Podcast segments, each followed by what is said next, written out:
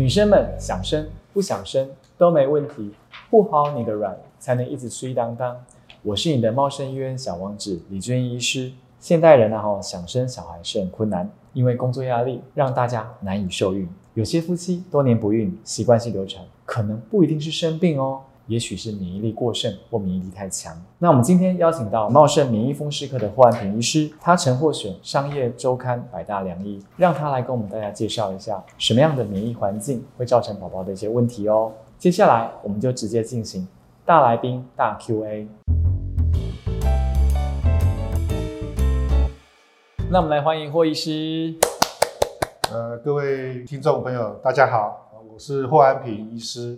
感谢小王子还有茂盛音乐的这次的邀请，参加这个 podcast 的一些经验分享。我来跟各位谈谈，为什么有些病人长期不孕，或者是有重复流产？那这些问题其实有一些是真的跟免疫是有关系的。其实我们医生呢，常要大家提升免疫力啊。那为什么自体免疫啊？吼，它既然会导致妈妈们不孕，甚至会流产呢？哦，因为其实自体免疫疾病，你从名字上面来来看的话，它就是自己的身体产生的抗体去攻击自己。自己啊，正常我们身体的抗体应该是对外面的病毒或者是细菌来做一个抵抗。对。但是有些人他他的抗体就不知道方向搞错了，就开始攻击自己。所以有一些些，尤其是我们风湿科里面有一个疾病叫做抗磷脂抗体症候群。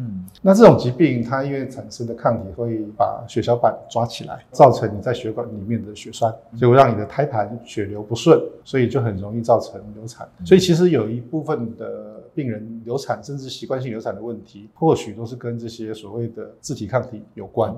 那再来，有些人他的免疫力可能过过强了一点，其实不是太弱了。病人都每次都觉得说，哎，我是不是免疫系统太差了？事实上不是，那有时候就是免疫系统太强了，强到他把受精卵当成外来的细胞，细胞就直接把它踢出去了，不让它在妈妈身体里面着床。所以其实这种自体免疫常常会造成所谓的流产或者是不孕，就是这个原因。哦。所以其实啊，如果有长期不孕症患者，或是有流产多次的状况，可能也要到免疫科做个求诊哦。是，那免疫的不孕症呢？哈，其实蛮常被忽略的啦。那免疫疾病发生的原因大概有哪些呢？呃，免疫最主要，我们如果讲可以简单分为先天跟后天的两个部分啊。那所谓先天的，有时候他小朋友出生的时候，他基因上面的一些问题，就造成他没办法产生正常的免疫系统。对，那其实这种小朋友通常很早就往生了哈，就大概。没办法活到一个能够能够怀孕下一代的时间然后后天所谓后天其实也不叫做后天，因为我们的很多自体免疫疾病，包含什么红斑性狼疮啊、类风湿性关节炎、干燥症，这些其实都跟基因遗传还是有关系。只不过它发病是在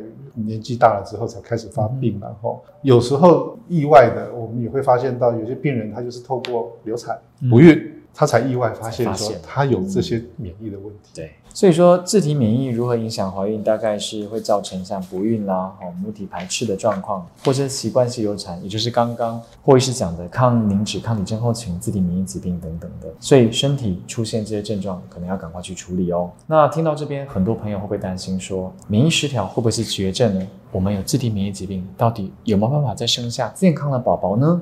大家都担心说，我是不是有免疫系统乱了，我就没办法怀孕生小孩。对，事实上，在大概十几年前，我们风湿科学会事实上就有拍过一个广告，嗯，就是告诉大家说，其实你即使即便得到了以前所谓的很严重的红斑性狼疮，狼疮，你还是照样可以过着正常人的生活，可以正常生小孩，正常当妈妈。事实上，现在的药物治疗都非常非常的进步了哈。我简单来讲，就是说，最主要跟不孕或者是流产有关的免疫有怎，我们是大概怎么做分类？其实第一个就是说排斥。好，因为各位知道，我们身体的免疫系统基本上就是在保护我们自己，就像呃，我们国家的军队或者是警察，你只要有外来不良分子，我们就要把它挑出来清掉。那你要想说，病那个妈妈怀孕受精卵，它有一半的基因是来自妈妈的，因为这个宝宝到时候是在妈妈身体里面成长嘛，对不对？那呃，所以对受精卵妈妈的基因这一块，妈妈的免疫系统当然会认得它，没错。可是呢？爸爸的外来的外来的这个基因总是会就是变成受精卵有一半是爸爸的，没错，所以这时候就产生了一个问题。呃，各位先想象一下一个跷跷板，左边叫做发炎啊，也就是我们抗病毒、抗呃细菌的一个发炎反应。那右边可能是一个过敏。其实我们的免疫系统大概是这两个发炎跟过敏取得一个刚好的平衡状况，是最完美的状的的状况。可是有些人他可能抗发炎的比较强一点点。平常都不生病的那种人，不要以为她怀孕很容易。事实上，有时候她就是因为这免疫系统太强了哈，她就把那个受精卵当成外来的细胞，结果受精卵要在子宫内膜着床的时候，她就把他当外人把他赶出去了，让你连呃着床的机会都没有。所以有时候过敏系统太强的人，他反而会容易不孕，是这个原因。好，那接下来。呃，如果是流产的话，为为什么会流产？我刚刚讲，如果有自体免疫抗体，像那个抗磷脂抗体症候群的这种，它会抓我们血液中的血小板。那血小板如果被抓很多在一起，它就变成一个小血栓。小血栓在血血血管里面就容易造成血管的阻塞。那这跟流产有什么关系呢？各位知道胎盘哈？胎盘本身它是一个妈妈跟胎儿做养分跟废物交换的器官，它其实是很多很多血管缠在一起，小血管缠在一起。所以当你容易有这种抗体，容易把你的血小板抓在一起变小血栓的时候，你的胎盘功能自然就不好。那所以我们在定义呃抗磷脂抗体造成的流产的话，一般就是所谓的呃十周以上，三十四周以内。为什么呢？因为十周以上，这个胎盘才算发育的比较完整。哦，你真的有这种抗体，才会容易造成小朋友的发育不不全。那十周以内可能有很多其他原因，搞不好是子宫内的问题，或者是感染啊，或者是其他一些可能跟妇产科比较有关的问题。三十四周以上是什么？是因为三十四周以上有所谓的子痫症、子痫前症，这种也容易造成提早。流产流产率可能对，所以这个不一定跟这个完全有关。所以一般我们抗磷脂抗磷症候群在定义，它是一个十周到三十四周之内，一般是呃要这个时间。但是如果你有三次以上的习惯性流产，它的定义就不限定你要几周。几周了。对，嗯，所以想请教一下霍医师，在治疗方面的话，你有给出什么样的建议呢？呃，如果今天病人是有所谓的抗磷脂抗体症候群的话，我们一般就是确认开始要怀孕的时候，我们就会建议现在要打一个皮下的低分子量的肝素。啊，那种东西，第一个安全，它不用再去监测你的凝血功能；第二个，你也不用担心说打了是不是会。会不会造成凝血不止过量？对，好，那早期没有这个药的时候，那我们都是用阿司匹林。阿司匹林啊，可是阿司匹林早期是有一些报告是说，在你怀孕的最后三个月，呃，不太建议使用，因为怕什么？怕到时候你的心呃心室中隔没办法关起来。所以我们一般现在的建议还是说，如果确定有这种疾病。检查出来有，那你就干脆就提早就是用打打那个低分子量肝素。好，那自己以前在还没来茂盛这边的时候，在外面只有两个 case 的经验，都顺顺利产下小朋友了。那茂盛这边真的是蛮会生的，来这边 短短几年就三个打肝素生下来的 的小朋友，哎，真的是茂盛真的是好地方。所以其实啊，我们在治疗方法来说，其实有像霍霍教授说的，像甘肃的部分，嗯，那有听过像是免疫球蛋白或是其他的治疗方式吗？哦。这一块我们就要讲到所谓的不孕哈，因为我们其实病人来找我们，我们会先问他你的问题是不孕还是流产？对，流产我们刚刚讲的就是抗磷脂抗磷症候群，这个是我们要去考虑的。嗯，事实上除了这个之外，可能还有一些病人可能 S 蛋白、C 蛋白的不正常，这个也是我们在追踪的时候会看。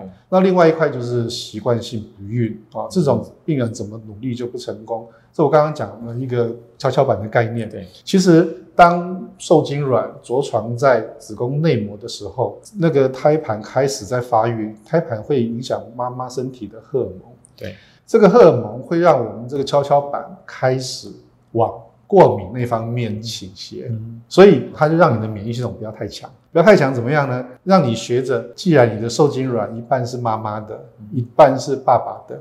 你就学着睁一只眼闭闭一只眼的概念啊，只看到妈妈那一半，不要看到爸爸那一半，让它顺利的着床。那通常八周以上，这个胎盘的发育成熟之后，那个荷尔蒙已经足够强到让我们整个系统就是往过敏这方面偏，不会去排斥你的胎盘的时候，你的胎儿才可以开始稳定。那也就是为什么我们常常在有时候那个习惯性不孕的病人，我们会用到类固醇啊，类固醇哦。甚至免疫球蛋白，这些就是要让你前面八周的免疫力不要太强，帮助你睁一只眼闭一只眼。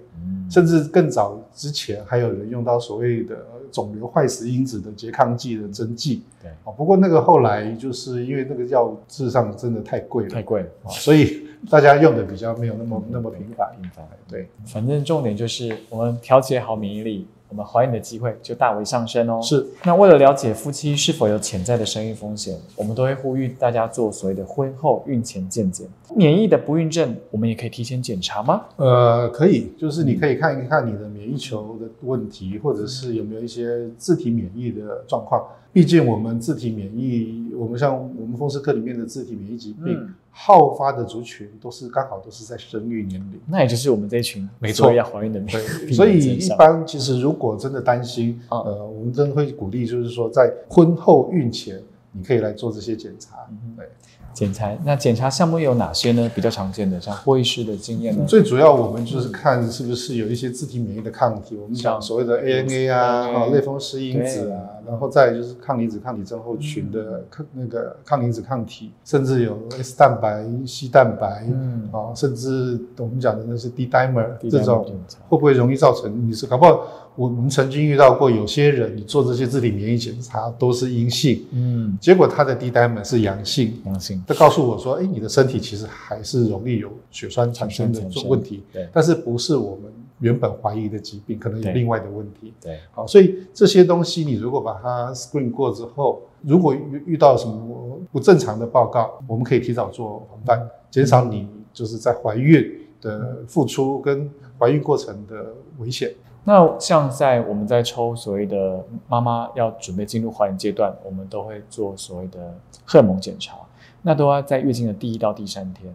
那免疫的部分应该就没有这样的时间的问题。我们免疫的部分是没有，随时可以随时都可以来抽，随时都可以抽。所以如果有病人有任何的需求，都可以赶快回来做个免疫的检查哦。那今天感谢霍医师的分享。那我们知道孕前的检查也很重要，免疫失调问题现代医学可以处理，找专业的医师来处理，尽早治疗。那我们就今天也要邀请霍医师来跟我们一起进行粉丝福利社的问答哦。那我们进行粉丝问答福利社。第一题，我曾经有过荨麻疹的病史，是否会影响我的怀孕计划呢？那其实我刚刚有跟各位分享，就是怀孕过程荷尔蒙会让妈妈的体质，因为要不能排斥受精卵。